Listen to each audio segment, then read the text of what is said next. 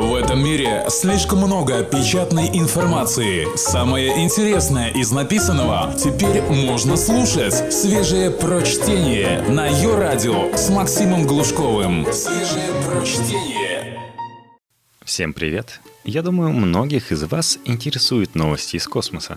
В конце концов, часто это самые оптимистичные из всех новостей. Но новости — это, конечно же, хорошо. А вот книги еще лучше — Инженер Роберт Зубрин, основатель марсианского общества, решил войти в историю как мессия, подаривший человечеству мануал по выживанию на Красной планете. Совместно с редакцией нон-фикшн литературы издательства «Эксмо» электронный журнал «Метрополь» публикует отрывок из книги «Как выжить на Марсе», который выходит в науч-поп-серии «Цивилизация» о том, как же простому смертному попасть на Марс. На Марс может попасть каждый – но смысл, однако, в том, чтобы попасть туда живым и невредимым. Уверен, что в этом вы со мной согласны. Текст Роберт Зубрин «Как выжить на Марсе?» Надежное пособие по выживанию и процветанию на Красной планете. Цикличный космический корабль. Да, я знаю, что вы слышали об этих прекрасных космических паромах, постоянно курсирующих по орбите между Землей и Марсом – небесных замках с такими просторными помещениями, какие не может предложить ни один одноразовый корабль. В этом-то и проблема. Эти паромы находятся на орбите Вечность, ну или с 2042 года, неважно. Постоянно курсируют туда-сюда, туда-сюда. Поэтому они уже заполнены зеленой и коричневой микробной слизью.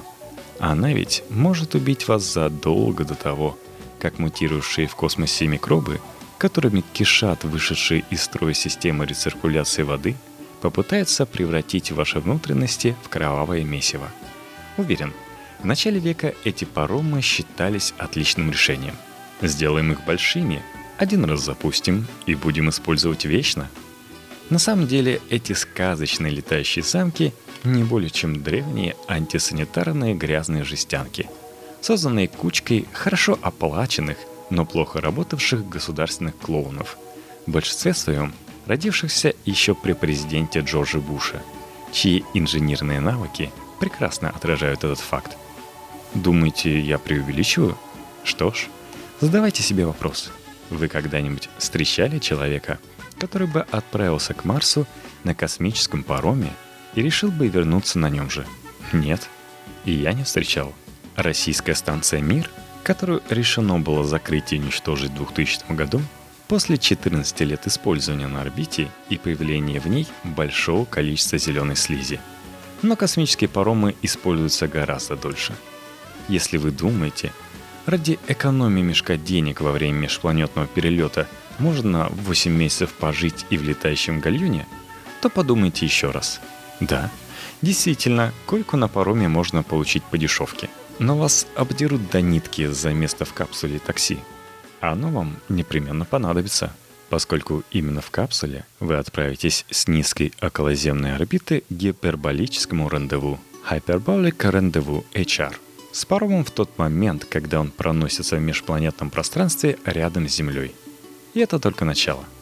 Ибо вам нужно будет приобрести еще страховку для HR, чтобы покрыть заоблачную стоимость рационов капсулы – ведь если такси пропустит паром, это бывает в половине случаев, вам придется жить на синтетическом пемикане и переработанных продуктах два года, пока ваша жестянка, которая как ни крути находится на трансмарсианской траектории, не вернется к Земле, и у вас вновь появится шанс встретиться с ней.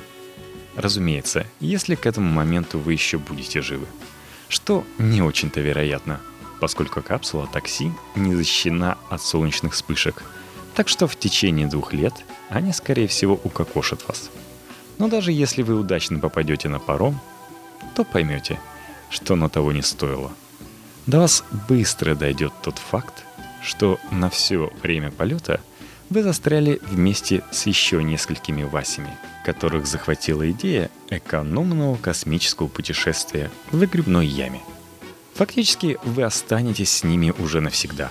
Ибо ни один марсианин, сохранивший свое обоняние, не станет проводить время с паромными отбросами. Задумайтесь. Вы отправляетесь на Марс, чтобы начать новую жизнь. И вы действительно хотите начать ее на дне? Вы надеетесь встретить свою половинку или просто совершить какие-то телодвижения? В любом случае, если вы настолько глупы, чтобы отправиться на Марс с помощью парома, то линейки растают раньше, чем вы назначите кому-то свидание. Только свежее прочтение на Йо-Радио.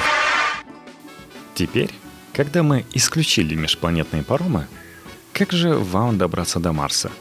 Если вы богаты и не очень проницательны, то, возможно, уже задумались, как бы спустить несколько миллионов шекелей на билет на скоростной ядерный электроракетный корабль с ионным двигателем. Это как раз тот выбор, которого хочет от вас добиться НАСА – до сих пор пытающийся хоть как-то оправдать свой напрасный труд. Уверен, вы видели его рекламу. Современный ядерный электроракетный двигатель довезет вас куда угодно в любое удобное для вас время. Что ж, это ваши деньги. Если вы хотите выбросить их на ветер, то это ваше право. Но прежде чем вы это сделаете, знайте, ядерники для птиц – да, это правда. В теории они могут достигать невероятных скоростей. Но для этого им понадобится более года. То есть фактически вы быстрее доберетесь до Марса на пароме.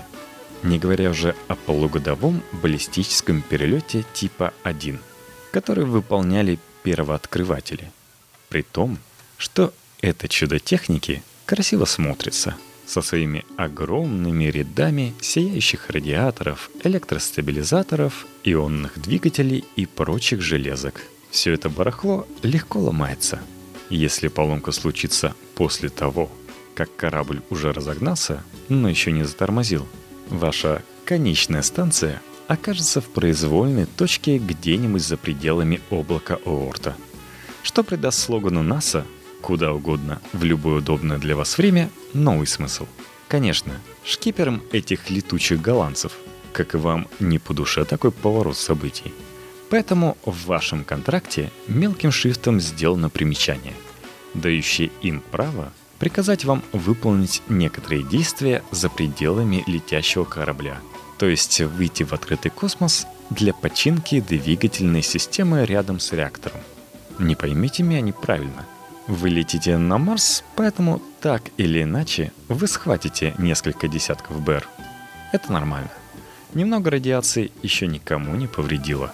Нужно беспокоиться лишь о ее большой дозе. К сожалению, эти ядерники горячи как черт.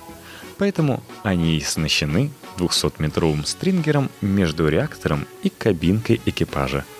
Он заметно снижает дозу. Но генератор и система кондиционирования – чинить которую офицеры отправят вас, находится в 5-10 метрах от ядерного котла. Да, это за экраном реактора, но не питайте иллюзий. Большая часть защиты жилого отсека состоит из баков с ракетным топливом, закрепленных вдоль стрингера, а вы будете работать перед всем этим добром. Более того, на вас не только будет воздействовать десятки тысяч раз больший поток радиации – но вы к тому же будете работать в контакте с оборудованием, которое все это время поглощало нейтроны, поэтому само стало радиоактивным. Представляете себе эту картину? Ядерник выглядит красиво, но заметьте, что двигатели должны быть развернуты в другую сторону, чтобы затормозить у Марса. Так что прощайте, путешественники, неуправляемые корабли Ньюки. Итак, если два основных варианта поездки к мечте в виде дешевого парома и сильно переоцененного ядерника оказались непривлекательными, что же делать? Как добраться до Марса живым, не смердящим, не получив дозы радиации, целым и невредимым? Верите или нет, но способ есть. Секрет в перевозке грузов. Все верно. Возьмите фрахт. Конечно, не каждый фрахт подойдет. Если хотите добраться до Марса со все еще бьющимся сердцем, нужно попасть на корабль, где смогут обеспечить вашу жизнедеятельность. Так что это за груз? Речь о новых жилых модулях для использования на Марсе. Это один из самых тщательно охраняемых секретов марсианской программы. НАСА не хочет, чтобы вы знали о нем, поскольку агентству нужна ваша наличность, а ее у вас можно добыть лишь продажей билета на ядерник или хотя бы на древний паром. Но ни в том, ни в другом нет никакого смысла. Каждый год на Марс отправляются десятки новейших сияющих жилых отсеков, чтобы обеспечить домом самых успешных членов растущей колонии. Нет причины, чтобы не занять один из них. Это лучший вариант в пределах Солнечной системы. Вы можете попасть на Марс бесплатно. Или, если у вас есть нужные рекомендации, навыки и подход, можете даже получить плату от покупателей жилого отсека, присмотрев за их собственностью во время межпланетного перелета. Зачем новым владельцам платить за ваш перелет в их доме? Все просто. Никто не хочет покупать кота в мешке – а ваше выживание во время путешествия дает им надежную гарантию качества продукта. Не волнуйтесь, все эти рекламные ролики службы безопасности НАСА не будьте морской свинкой, направленные против катания в жилых отсеках. Чистый вздор. Подумайте сами. Если вы прибудете на место назначения мертвым, продавец не получит денег.